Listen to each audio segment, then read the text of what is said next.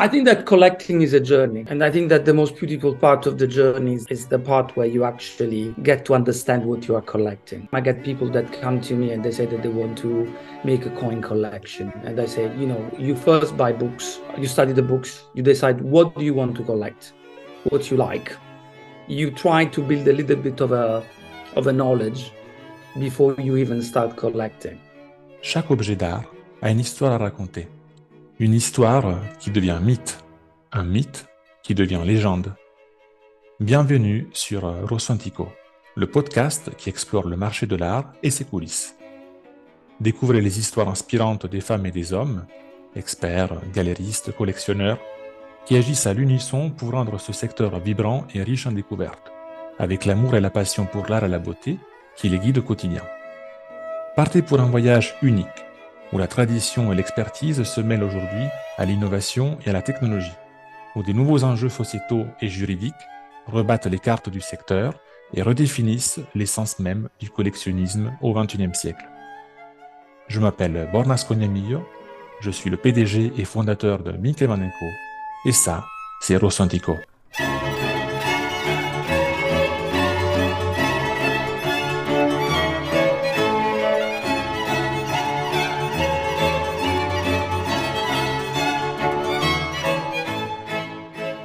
Hello, everyone.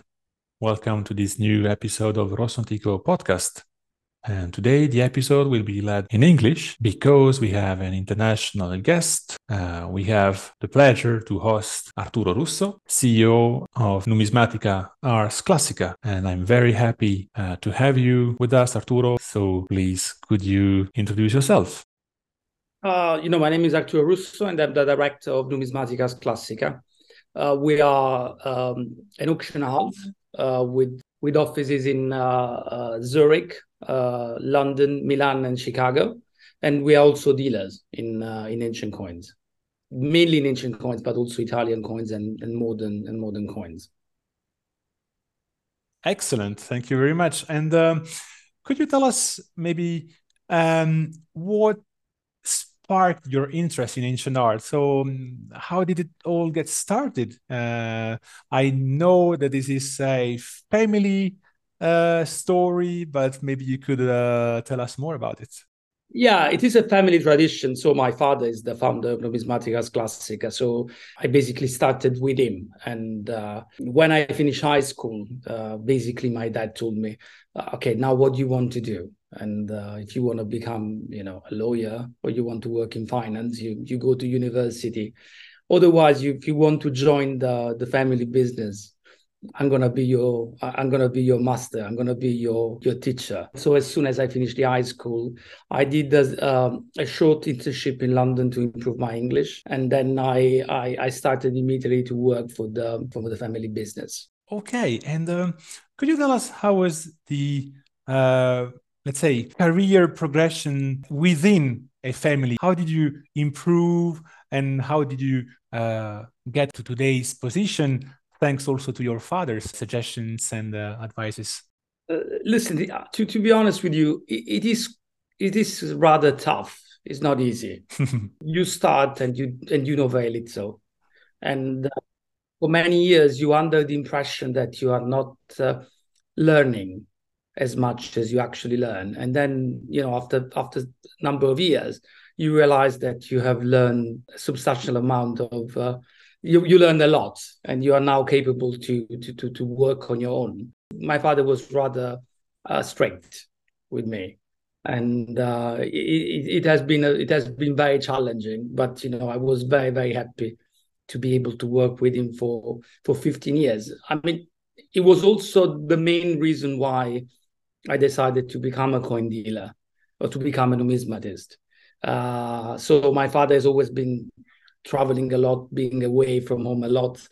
And uh, I really wanted to spend time with him. So that was the first drive to decide to join the family business. Excellent, beautiful. And and today you are uh, several of your family working uh, together, right? Uh, I mean, we are we are four children and my my brother is the is the co-director of the company. Uh, but uh, he's he's very very capable and uh, and we, we we we work together very well. And also my sister she works in the Milan office. Okay. Thank you very much. And um, so what is your daily life today as a co-director of Numismatica Ars Classica? Uh, how does it look like? I mean first of all I do travel a lot. I mean okay.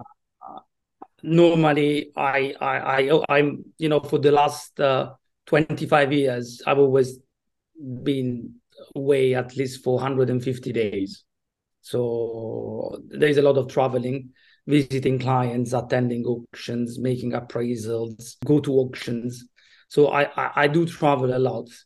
If I'm in the office, you know, I go to the office and I mainly work with with coins. So, mm-hmm. which is either making evaluation, you know, making some studies, making some researches. You know, I do not really work that much with the administrative administrative side of the business, but but I, I, I but the, the, the beauty is that I know it very well because when my father was alive, and uh, when I started my career, I was in charge of it.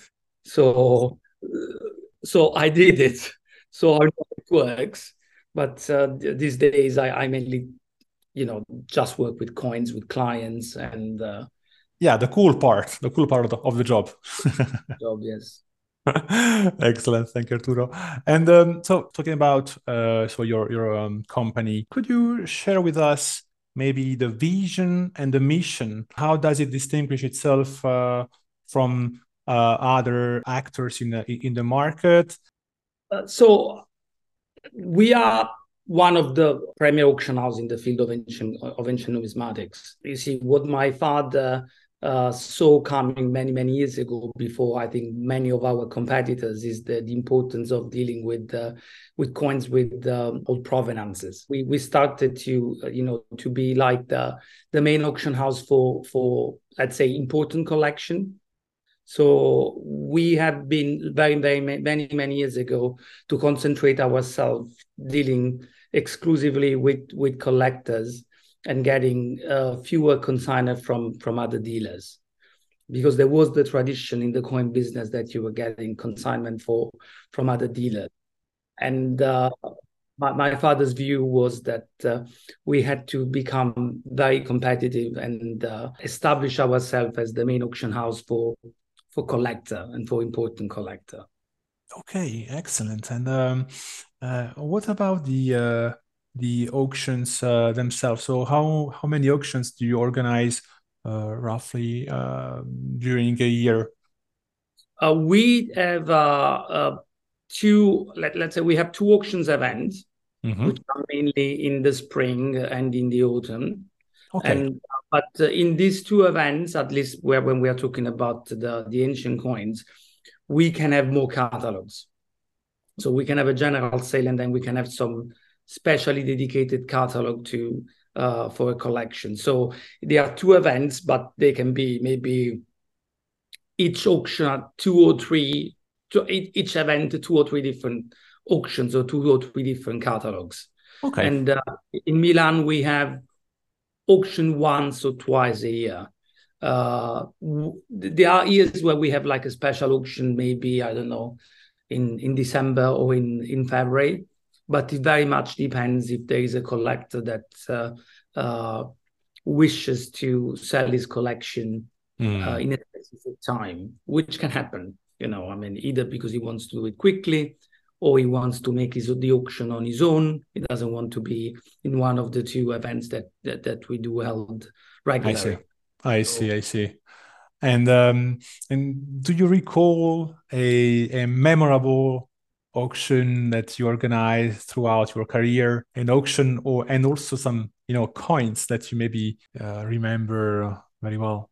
I mean, I'm rather lucky because we we have organized a number of memorable uh, auctions. You know, we the the ancient component of the Huntington mm-hmm. collection was the, the, the the collection that it was uh, the Hispanic Society of uh, of America, New York. Okay. Uh, we organized the auction of uh, of a man in love with art, uh, which is a collector that, by contract, and I'm not allowed to mention, but is a very famous collector and is a person that he was very close to uh, very close to my heart. I mean, it was uh, it was a dear friend uh, and uh, a true art lover.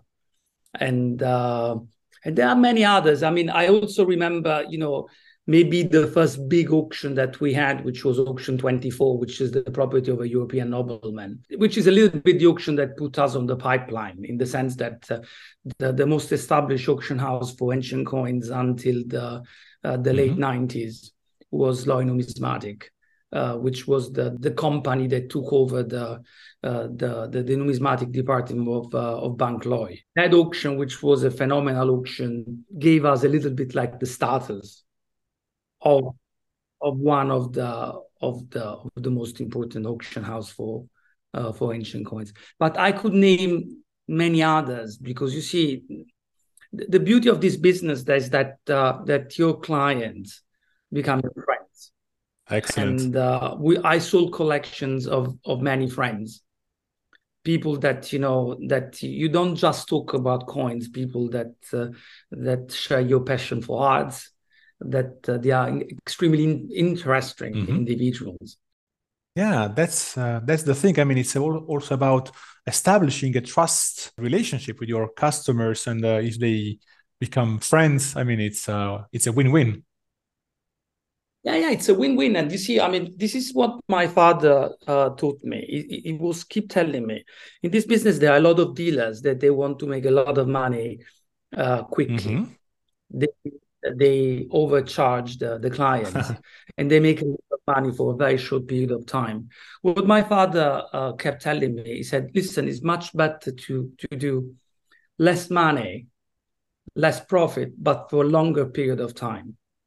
And this is what we have been doing. But you see, we have a very special relationship with our clients, and uh, know that they, they they will be treated fairly. And I think this is the I think this is a little bit the the secret of mm-hmm. of our uh, success in a way absolutely and also i mean uh, financially is always better to have a longer uh, customer lifetime value uh, rather than a short one uh, for a one shot uh, sale and then you know uh, the customer disappears for whatever reason. But yeah I, I, I totally agree with you. Yeah that's that's uh, definitely the way of doing things i suppose.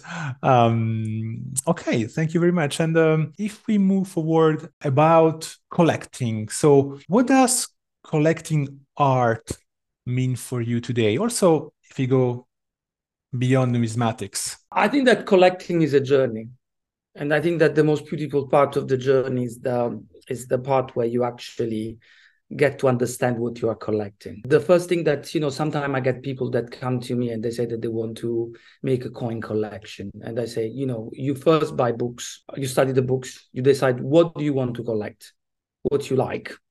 You try to build a little bit of a of a knowledge before you even start collecting. What i do like about ancient art ancient art, medieval art, is that there is a there is a, a very important component of uh, of studying. One of my father's clients, uh, who is a very successful businessman, I mean, uh, incredibly busy. I remember he was discussing the coins with my father in the evening and giving the bids in the morning. Not because he didn't trust my dad, but simply because he was taking the night to study and to and to understand how important that coin was for his collection, how unrepeatable it was, you know, what was mm. the right hmm. level of bid, how important the coin was. So I think that the beauty of, of coin collecting, art collecting in general, is really the journey, is really that uh, that um, mm-hmm. uh, the time that you spend to understand what you are buying, why you are buying it, and to build the knowledge. Absolutely. Very very very interesting. And uh, talking about maybe ancient coins what are today in your opinion the greek or roman coins on the market that a collector uh, should absolutely have in uh, his or her collection this is a, a question that is difficult to answer. I mean, the coin that you need to have is what you like, is what you are interested in. There are coins which which are, uh, let's say, appealing to every collector. I mean, the most famous coin of okay. the ancient time is the denarius of the Eid Mar. So, a coin that uh, has been struck by uh, by by Brutus in the aftermath of the of the killing of Julius Caesar. I mean, you can be a collector of Greek coin, you can be a collector of Roman coin, you can be a collector of medieval coin. This coin is such a powerful uh, message of propaganda that regardless of the of the specific interest for a field, this is I think this is this is a piece of his, of history which is known to everybody and makes uh, and you know everybody wants to have. A couple of years ago, we sold an aureus of uh, of the Eid Mar, which was on display for for ten years at mm-hmm. British Museum, and uh, the coin was pierced. It was pierced uh, mm-hmm. in such uh, a perfect way that it was done because probably someone was wearing it, and for the way it was pierced, it was probably it was probably won by by a supporter of uh, of Brutus. Of Brutus, absolutely. Wow, that's very fascinating. There are the coins. There, there are so many coins. You know, some years ago we uh, we sold the coin of uh, Vespasian, and I was of Vespasian, which had on the reverse the the um, uh, the, the legend uh, Judaea Recepta. Vespasian and Titus they they got the triumph for the for the campaign in, in Judea. But you can you can get a triumph only if you have added territory to the Roman Empire. Otherwise, you cannot get your triumph. So this coin, which was which is unique, mm-hmm. is it probably it is this is probably a coin that it was uh, struck immediately after the the victory and the and the fall of Jerusalem, and then uh, it must have been withdrawn from the from the market because the the the message because recepta means that uh, it means got back. So but you know if you get something bad means that that you lost it. So mm, and and probably so that's why the coin was withdrawn from the market and uh, all the coins that were melted down and you know uh, one survived incredible. So it, wow, that's uh, extremely interesting. And um, do you see any uh, evolution in recent years of the market? Uh, new players, collector who are getting interested in uh, ancient coins. Um, do you see a trend eventually? There are definitely many new collectors in the Far East. So we were used to having uh, very few collectors in the Far East. And now we have many collectors in China who are more interested in Greek coins than they are in Roman coins. Probably because you know they don't study, they don't study uh, Roman history as we do in Europe or in the US. And you know the the the, the themes of the of the Greek coins with the animals, uh, with with the meats is probably something which is a little bit closer to the uh, to the culture. The culture, absolutely, yeah. That's uh, that's fascinating, and uh, um, talking about the uh, the market prices evolution, uh, how do you keep track of the market itself? Do you have any tool that you use? What are the tools, let's say, that a uh, numismatics expert uses daily? There are there are engines where you can actually track uh, uh, prices, but uh, they are very dangerous in a way to you know to to establish trend in the market. Uh sometimes one coin can fetch a very high price simply because buyers for mysterious reasons they've decided to put the coin. That doesn't mean that this is the value of the coin. I mean the, the, the value of the coin uh mm. the real value of the coin needs to be established in a much broader context. And that's and they are and they are thanks God, small details that makes a huge difference in price uh, in ancient numismatics. Right, and so this is why maybe uh, this is why also it's so more important to follow the estimates eventually evolutions and trends, or not. No, because because the, the, the, this is another problem these days because you know the new trend in the market, uh, which I completely disagree on is to put the estimate uh, as low as possible, which is which is in my opinion uh, completely wrong because you see, I mean, you be you basically by putting estimate which are way too low, you misguide uh, the collector. Uh-huh. So in an auction, the, the estimate has to be attractive. So a buyer can think that he can he can he can be substantially more than the estimate. But uh, I, I, too often see in auction coins estimated at uh, I don't know ten percent of the value. Wow! And and this is, in my opinion, this is just completely wrong. I mean, it's it's misguiding the client. Uh, is not making basically is not giving any service. Mm, I see to the buyer. Absolutely. And uh, does it also affect what you said? Uh, does it affect the way a collector and the professionals like you that could accompany, uh, so the experts that accompany the, the collectors as investors? I mean, today we, we try to, to get uh, ROI for any uh, assets uh, we, we invest in, and ancient art is also uh, an asset. I personally don't see coins or art in general as an investment. Okay. Mm-hmm. I, I, think that is. I don't think is the. I don't think is the right approach to look at art as an investment. Uh, the, in my opinion, uh, art should be uh, a passion. It can be uh, an allocation of wealth. So I can see that some very uh, wealth, wealth individual, you know, they have maybe, I don't know, 25% of their assets in real estate, 40% is uh, shares, and uh, maybe they can put uh, a percentage in uh, in art. But uh, the I, I, don't like the concept of, of art as an investment, also because forecasting the market, in my view, is completely impossible. Yeah, it, it, it is reigned by a very uh, by only one rule, which is offer and demand. And demand, yeah. Now, if you ask me what is going to be the offer and in the, in the demand in five years, I'm not the wizard. Uh, right. Nobody what is going to be the offer and what is going to be the demand in five years. And it would be absolutely uh, unfair and dishonest to say that I know what's going to happen in five years.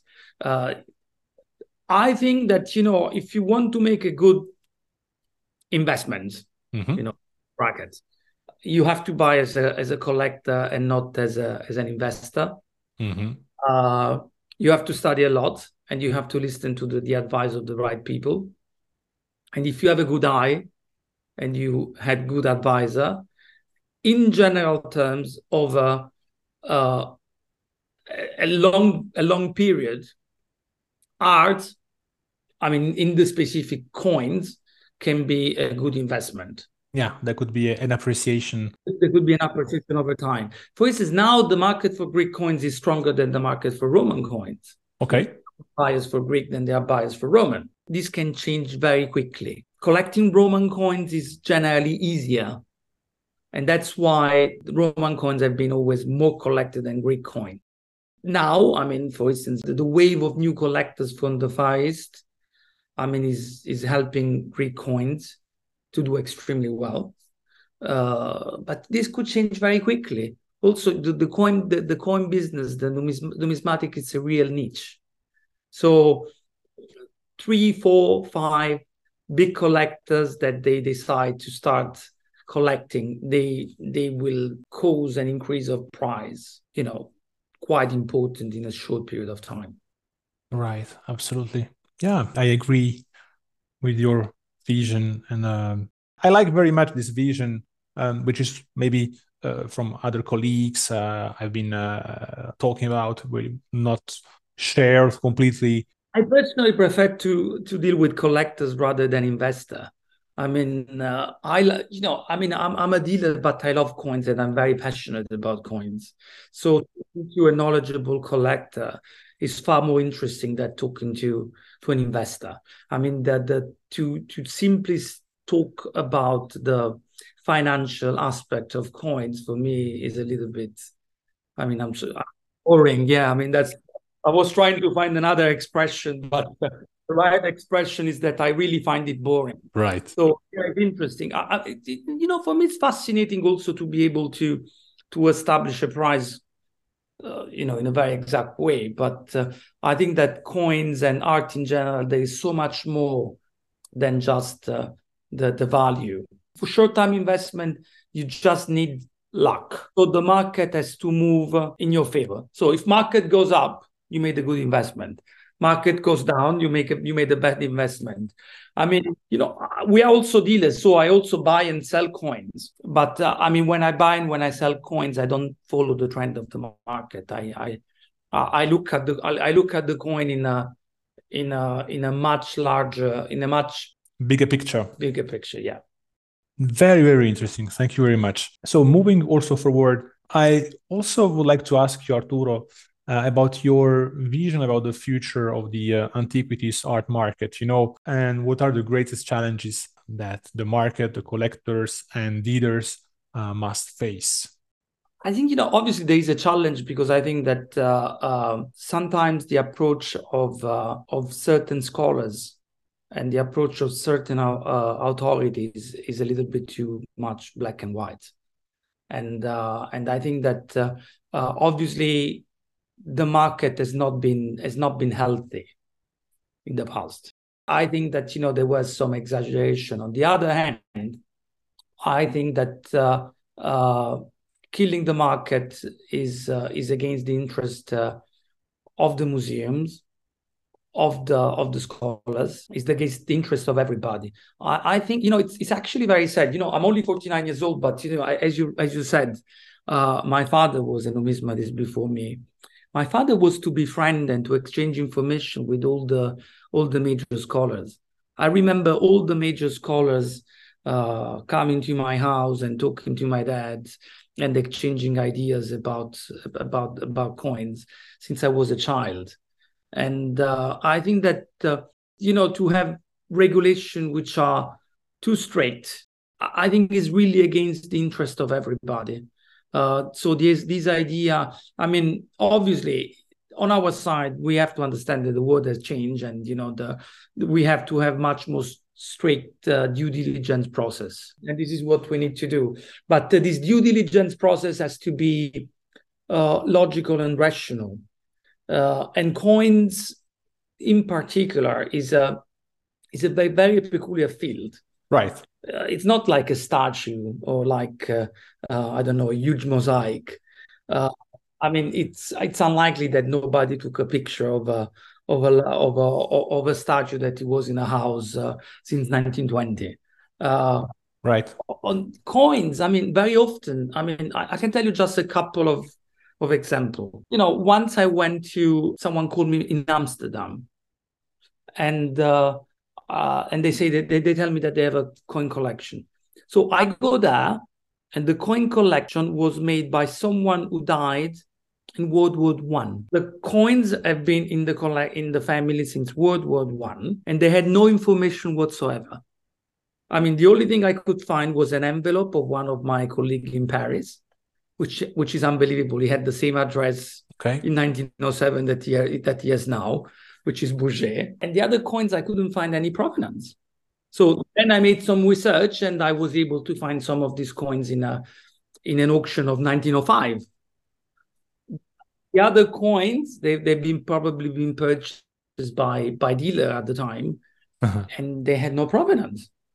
Doesn't mean that these coins were illegal. Yeah, they were simply coins that they've been in a uh, in a bank vault or in a, or in a coin cabinet right. for 100 years. The same goes for another collection that we will we start selling uh, next year.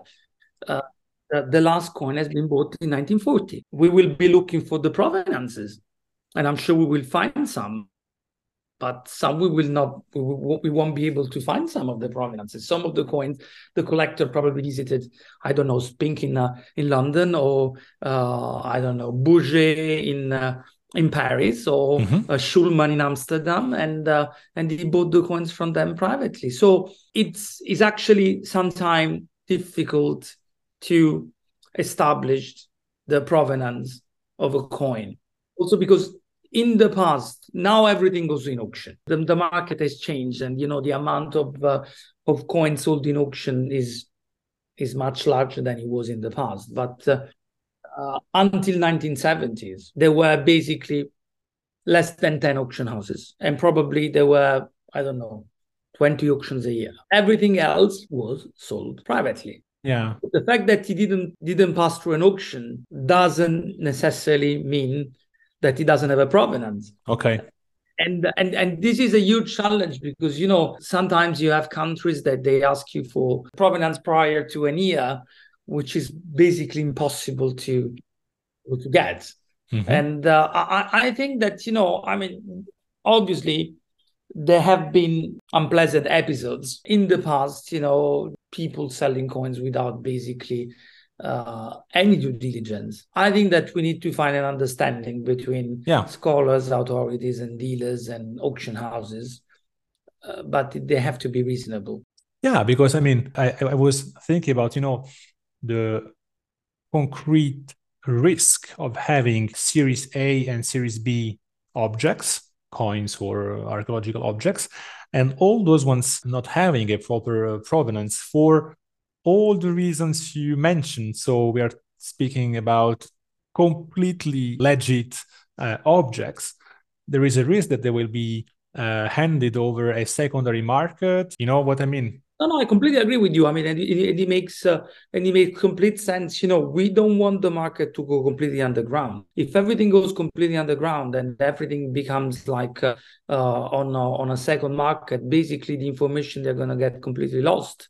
And uh, and you see the, the the the thing that I keep saying. So I'm Italian, okay. Italy has a huge number of coins in museum, gigantic number of coins in museum. There are so many that the only coins that they are properly they are properly cataloged, in most cases, are the one which have been uh, gifted by private collectors. And sometimes, and I'm sorry to say that, but this is actually uh, the case. There's another funny story. So once, you know, uh, you know, we applied for an export license for a coin of Mark Antony and, Octavian, and uh, we got, uh, you know, a notice that the Italian state wants to buy it. I said, I can't believe it. You know, they must have, they must have this coin. It's impossible that they don't have it. So I called them and I say, why do you want to buy it? And they tell me, ah, because there is no one in the in any, in any Italian museum. And I, I tell them, I can't believe it. And then I ask this lady, you, you check Bahrfeldt. And I see on the other side that she clearly doesn't know what I'm talking about. And Bahrfeldt is a, is a book which I think has been published in the 20s. I don't remember if it was 1926 or 1929, that basically lists uh, all the Roman Republican aurei. Uh, and then she goes like, no, you know, I mean, we don't have this one in with us. Okay, do you mind if I send you a photocopy? Yeah. So I sent the photocopies, and it turns out that uh, in 1929 or 26, whatever it was, there are four, there are four coins: one in Rome, one in Florence, one in Milan, and one in Naples. Okay. So I asked her, "Did you call them?" I say, "Yeah, Milan doesn't have it." And it's possible because the, the Germans they stole some coins from from Milan do, during World War II. Florence the curator was on holiday nobody else was able to mm-hmm. to look at it. Rome ah yes we have it but it's very worn condition. And what about naples? And they say ah no naples doesn't have it. So i go and check and there is the even the inventory number of the of the fiorelli collection. I don't remember if it was fiorelli or sant'angelo one of the two. I see. I tell them listen you have two options. You either find the coin or I call the carabinieri. So up to you. So they go, and obviously they find the coin. But the reason why they couldn't find the coin is that in Naples, I think they have 600,000 coins. You don't, you know, we, for instance, for Republican coins, we use a book called Crawford. If you don't put, if if nobody has ever put the Crawford number on it, it's impossible to find. It's literally impossible to find. I mean, I could tell you endless story, you know. Incredible. That's that's the point, uh, Arturo. I mean, uh, in my opinion, I, I think that there are ways of mitigating uh, the effects of, of, of, this regulation because otherwise, uh, you know it's easy to create and write laws but then to uh, apply them and and uh, getting them to the reality there is a huge gap right and uh, please go for it yeah they, they need to make they, they need to make laws which are enforceable which are reasonable for instance we are an auction house in switzerland we have to keep uh, the the paperwork about the the consignor or the buyer of a of a coin for 30 years. Wow, so okay. this is this is a very regulated business. It's not that it's an unregulated business. I, I think that you know we have to mm-hmm. we have to find uh, a common ground.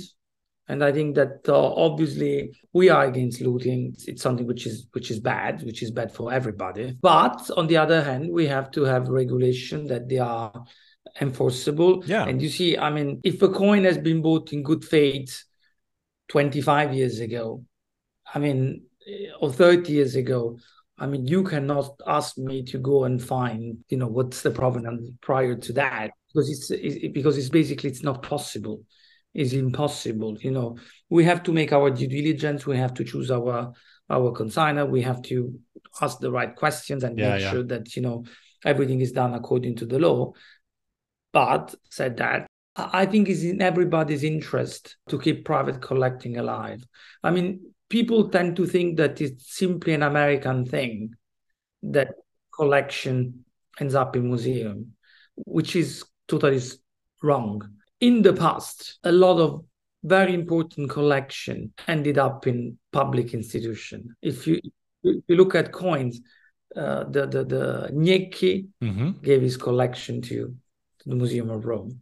Piancastelli gave his collection to the Museum of Forlì. Fiorelli and Sant'Angelo, uh, which are two private collections, are actually the core of the of the coin collection in Naples. Now, at this very moment, there is a very interesting initiative, which is the the new Corpus Nummorum Italicorum. So the King of Italy mm-hmm. was collecting coin. They were published this gigantic uh, work, which is called, called the Corpus Nummorum Italicorum. Okay, twenty volumes, all the coins struck in Italy after I think 476. Now they are redoing it, and you know who is writing the the new Corpus Nummorum column? They are all collectors. Wow, all collectors working together with scholars. As I said. Uh, what is happening at the moment is a little bit sad. The, the house of the of the greatest collector was always open to the to the great scholar. Mm-hmm. All these collectors they were actively uh, working together with the, the with the scholars. Okay. No, I mean, thank you very much, Arturo. It's extremely important for you to say that, and uh, I mean, I I can uh, 100% share your your point of view in this sense. Thank you very much. Um, Arturo, we are getting to the end, towards the end of our podcast. I wanted to ask you because uh, when you started, so your your career, and you had to read I suppose, many, many books. This is a question I, I ask uh, every invitee to my podcast. Do you have a top three reading list about numismatics? I think I'll give you uh, three uh, three books. One that is, uh, I mean, I'm, I'm particularly attached uh, uh, because it's something that he was publishing on of my of my father, and um, uh, it's it's called Essays in Honor of Roberto Russo, and uh, it's it's a book where a lot of scholars, many many many prestigious scholars, published articles, know, the in in honor of my father when when he passed away, and. Um, it, it's a book where you will find scholarship articles, uh, but you know there's also you know from all of them or many of them a, a, little touch about my father. So and you know there's this biography what uh, that how did he start with coins and what he has achieved in his uh, numismatic career. So that's the first one that I'd like to to recommend. Uh, the second one, the second one is uh, is a book about uh, Roman coinage by David Vagi. Uh, which is called uh, uh, History and Coinage of the Roman Empire, uh, which is a very good book for someone that is just uh, starting with numismatics. I mean, it gives a little bit of, of, of, history of the Roman Empire, you know, and along with, you know, the, the, what is related to, to coins and coinage in, in, in general. And the, the, the third book is actually not a book, but is a catalog. and it's the catalogs of the BCD collection by Alan Walker. So Alan Walker wrote two catalogs for the for, for the series of auctions of the of the BCD collection, which is the most completed uh, most complete collection of uh, mainland Greece uh, coins, and particularly two ones are very interesting and uh, fascinating. One is on the coinage of uh, of, uh, of Olympia of and the other one is on the coinage of Thessaly and uh, it's it's very very interesting and funny because you know there is a lot of information about the coins, but also little a, lot of personal touch from the collectors, uh, which is one of these cases where the collector is at least as knowledgeable as as the best scholar, and uh, I, I think this is a book which would I think that reader would find interesting and uh, and uh, and funny to a certain extent. So these are my top three recommendations. Thank you very much, uh, Arturo. One last question before we end our interview. How can we reach out to you, to uh, Numismatica Ars Classica? Are you on social media, LinkedIn? What's the best way to reach you? I mean, I, I have to say that I'm terrible. I'm, I'm a, I am on LinkedIn, but I think that uh, I I never replied to someone asking me a contact. And and, I, and i'm not at all on social media. So for our listeners arturo is very nice he's a very nice person. Uh, don't take it personally. Exactly. Don't, don't take it personally.